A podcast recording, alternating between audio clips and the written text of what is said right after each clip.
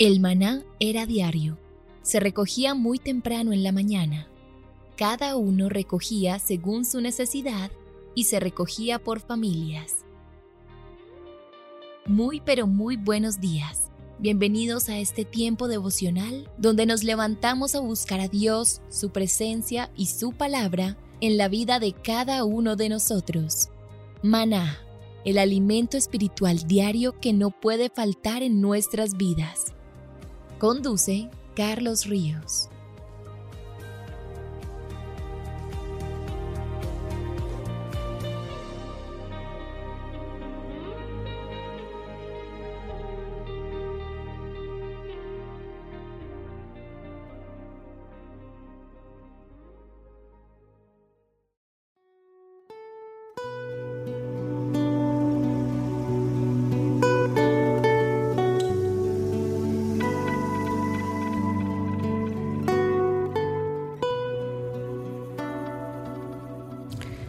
Tu agenda devocional maná.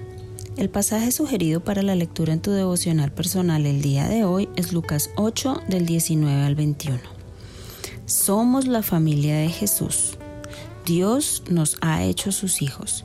Agradece a Dios compartiendo con otros para que también formen parte de la familia de Dios. Te invitamos ahora a que respondas las preguntas que encuentras en tu agenda que te llevarán a conocer cada vez más a Dios y crecer en tu vida espiritual. Al final de cada semana encontrarás las respuestas en nuestras redes sociales, Instagram y Facebook.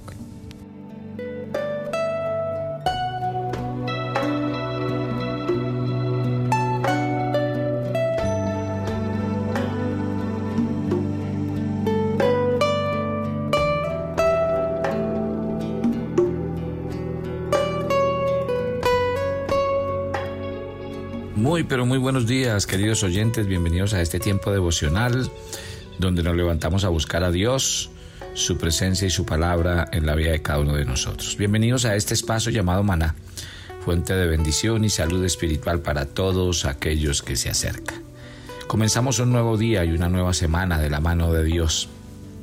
Gracias, no solamente por oír, sino por compartir este tiempo devocional con amigos, compañeros y familias. Damos gracias a Dios porque cada día este devocional impacta vidas, corazones. Gracias a los que nos llaman, gracias a los que nos escriben, aquellos que viven en contacto permanente y siguen toda nuestra programación de maná. También a todos los que respaldan este proyecto con sus diezmos y con sus ofrendas. Muchas gracias, Dios les bendiga y sé que cada día Dios añadirá a este grupo más y más personas con ese anhelo. Nosotros estamos hablando acerca del rey Salomón. Y llegamos al capítulo 4 del primer libro de Reyes. Miremos un poquitico acerca del gabinete y los gobernadores de Salomón, desde el versículo 1 al 6. Dice, y estos fueron los jefes que tuvo. O sea, de la misma manera que la historia de las mujeres que disputaban sobre un bebé fue un ejemplo de la gran sabiduría de Salomón, así lo es el resto de este capítulo la manera sabia en la que él seleccionaba, ojo con esto, entrenaba, daba poder y supervisaba a sus líderes, ese es un ejemplo de sabiduría. Podríamos decir que Salomón fue un líder de líderes. Ningún líder sabio hace todo por sí mismo. Un líder sabio sabe delegar responsabilidades, sabe delegar autoridad, hacer que se haga el trabajo. Y la gran sabiduría de Salomón le capacitó para ver las, necesidades para tomar, eh, entrenar y emplear a las personas correctas y satisfacer esas necesidades. Ojo con esto. Dice que estos fueron los jefes que tuvo, sacerdotes, secretarios, canciller. O sea que el gobierno de Salomón estaba estructurado muy parecido a las naciones modernas. Él tenía jefes que servían como ministros o secretarios y sobre sus áreas específicas de responsabilidad. Mire que el liderazgo de Salomón estaba organizado. Él sabía que Dios es un Dios de diseño y organización y que las cosas simplemente operan y son más eficientes cuando se organizan. La Biblia dice que Josafat, quien sirvió bajo David, lo dice el segundo libro de Samuel 8, 16 y el 20, 24, continuó como canciller. Tal como él era un jefe de protocolo, eh, dice la Biblia que su estatus era casi como el de secretario de Estado. Ya que Abiatar había sido exiliado por Salomón, acuerde que hablamos de esa historia en el primer libro de Reyes capítulo 2, su inclusión aquí como sacerdote parece ser un problema. Sin embargo, se debe recordar que aunque Salomón podía designar en otros la responsabilidad de Abiatar, no le podía quitar su título o su dignidad de sacerdote. Avancemos desde el versículo 7 hasta el versículo 19 y hablemos de los gobernadores de Salomón. Dice que tenía 12 gobernadores sobre todo Israel. Estos eran responsables por los tributos de sus distritos individuales. Los distritos no estaban estrictamente separados por las fronteras de las tribus, sino de acuerdo al monte, a la tierra y a la provincia. El liderazgo de Salomón era muy creativo. Podemos imaginarnos que en el pasado 12 gobernadores serían repartidos estrictamente dentro de las fronteras de las tribus, pero Salomón sabía que la manera que se hacía anteriormente no era necesariamente la mejor. Él estaba dispuesto a entrenar otras cosas. Y la ausencia de la referencia de Judá en esta lista puede ser explicada que solo había un oficial de la patria, en este caso Judá. Esto es, 12 distritos eran adicionales a Judá, lo cual permaneció sin carga alguna, eh, dicen algunos, sin tributo. Bueno, dice que cada uno de ellos estaba obligado a abastecerlo por un mes al año. Que mire lo creativo de David, perdón, de Salomón. Las tribus eran pagados en grano y ganado, los cuales eran usados para sostener la corte real y el gobierno central, y cada gobernador era responsable por un mes al año. Así los gobernadores no se sentían abrumados por la carga de levantar tanto tributo. Si leemos del 20 al 21, estamos leyendo el primer libro de Reyes capítulo 4, dice que hubo paz y prosperidad. Judá e Israel eran muchos. Dice que los versículos que eran como la arena que está junto al mar en multitud, comiendo, bebiendo y alegrándose. Y Salomón señoreaba sobre todos los reinos, desde el Éufrates hasta la tierra de los filisteos y el límite con Egipto, y traían presentes y sirvieron a Salomón todos los días que vivió. O sea que el, el, reinado de Salomón, y tengan en cuenta esto en este estudio que estamos haciendo, lo dicen todos los estudiosos, el reinado de Salomón fue la edad de oro para Israel como nación. La población creció robustamente, fue una temporada de gran prosperidad permitiendo mucho tiempo libre y la persecución de buenas cosas. Además de eso, Salomón no era un guerrero o un general, no, él tenía paz, la paz que obtuvo su padre. Y obviamente él estaba disfrutando como rey. Y eso obviamente bajo la providencia de Dios eh, le trajo tiempos de, mucha paz y de mucha tranquilidad. Dice los versículos 22 y 23, eh, y miren estos datos, estos datos son interesantes.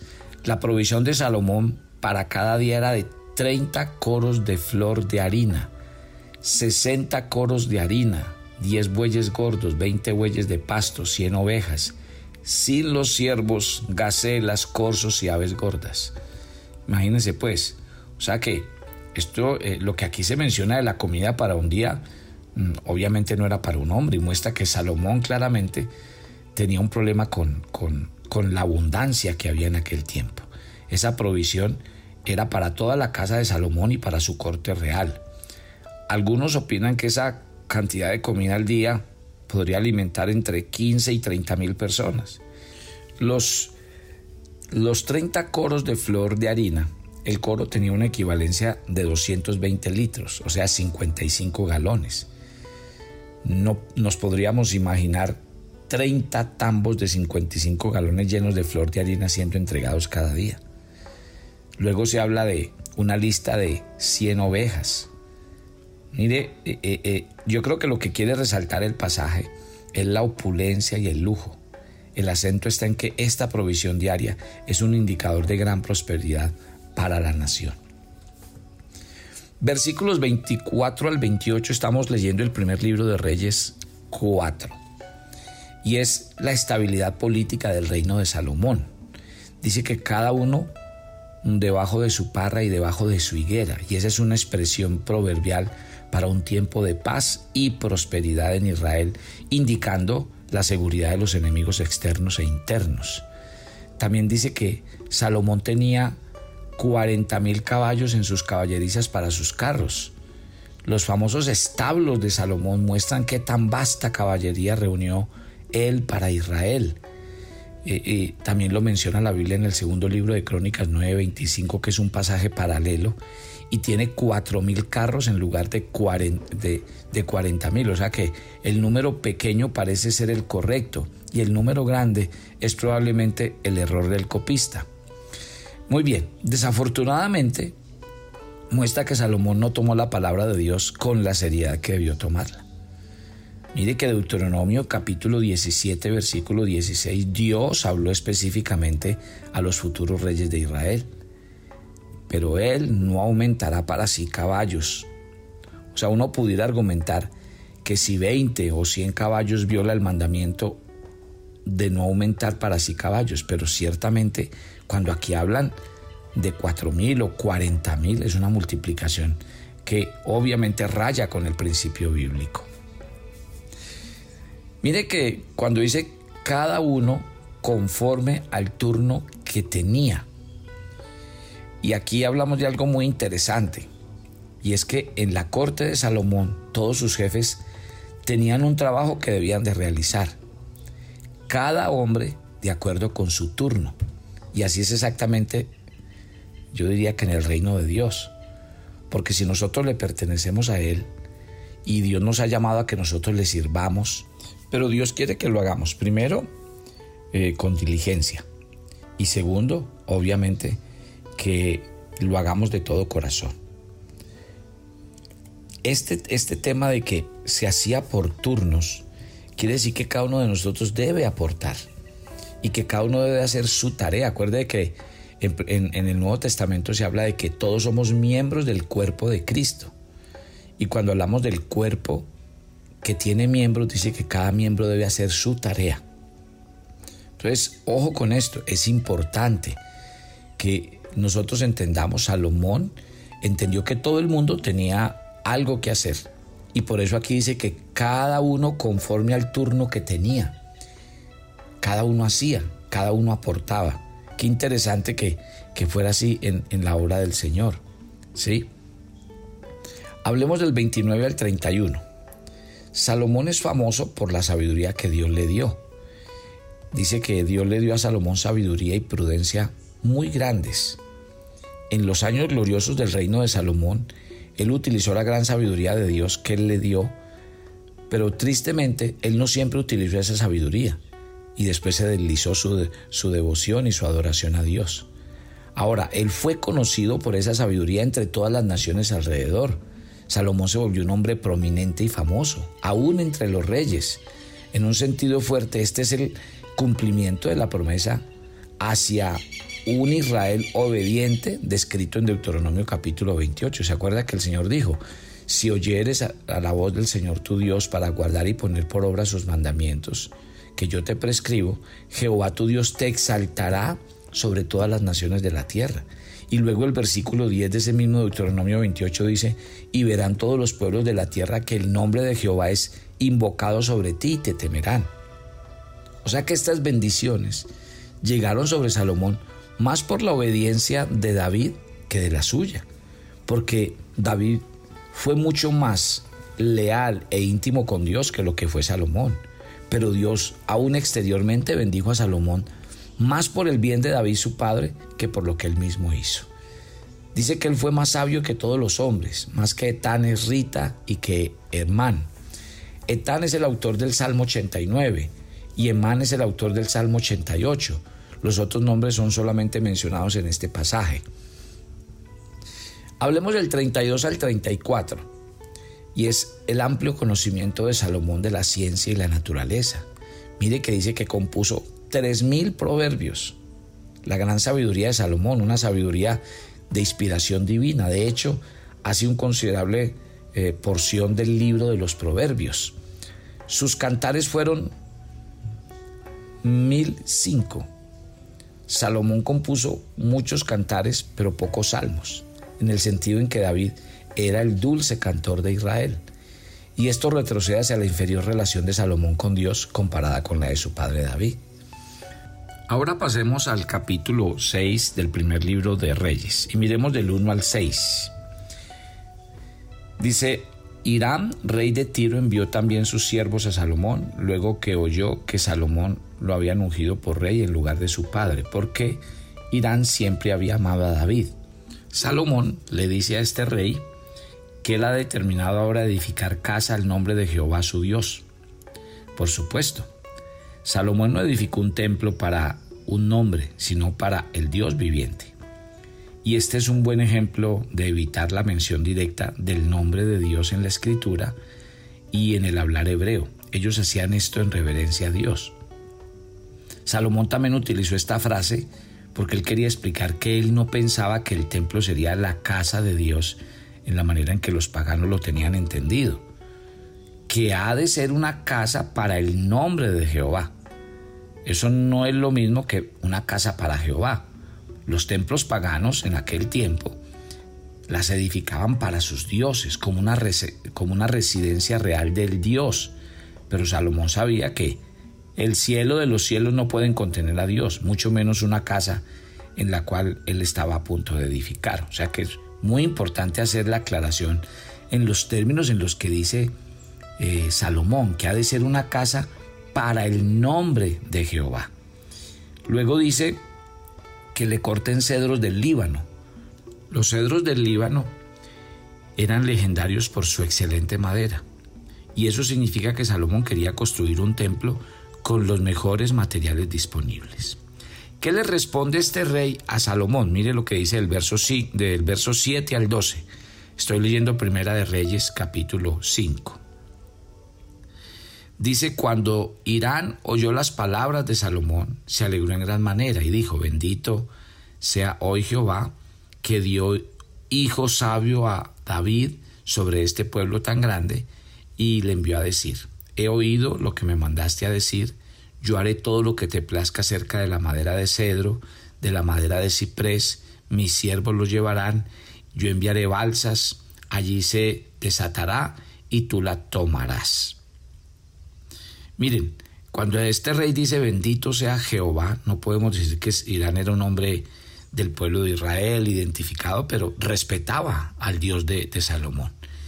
Y también dice que eh, tú cumplirás mi deseo al dar de comer a mi familia. O sea, Salomón le ofreció a Irán lo que él quisiera como pago por la madera para construir el templo. Eh, dice que hubo paz entre Irán y Salomón. Salomón en su sabiduría dada por Dios continuó con la amistad entre Israel y el Líbano.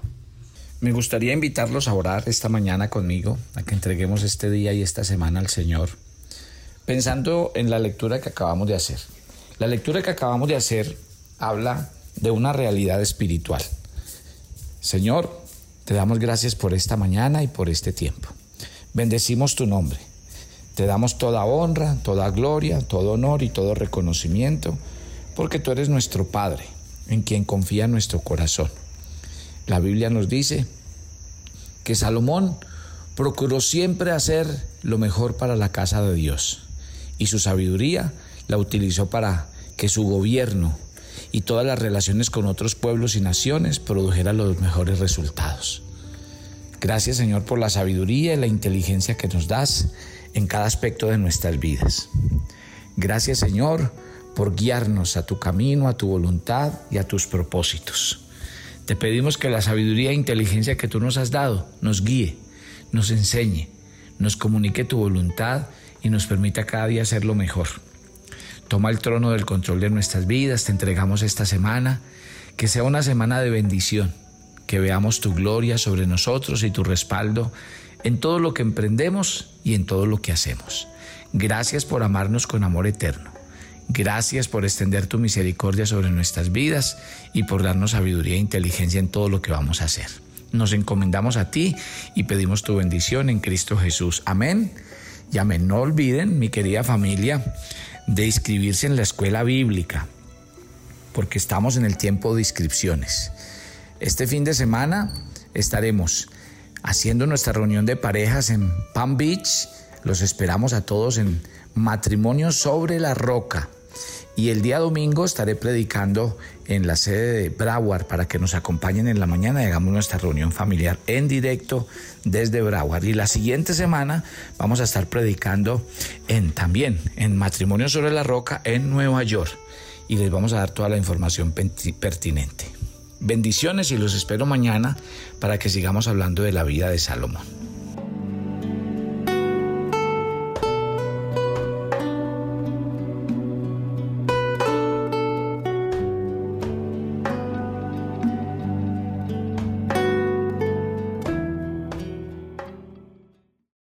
¿Quieres enterarte de nuestros temas, reuniones y devocionales? Suscríbete a nuestro canal de YouTube Devocional Maná y da clic en la campanita de cualquiera de nuestros videos para activar el recordatorio. Todos los lunes a las 7 pm compartimos un tiempo con los varones que quieren conocer y acercarse más a Dios. Conéctate con nosotros por nuestro canal de YouTube Devocional Maná.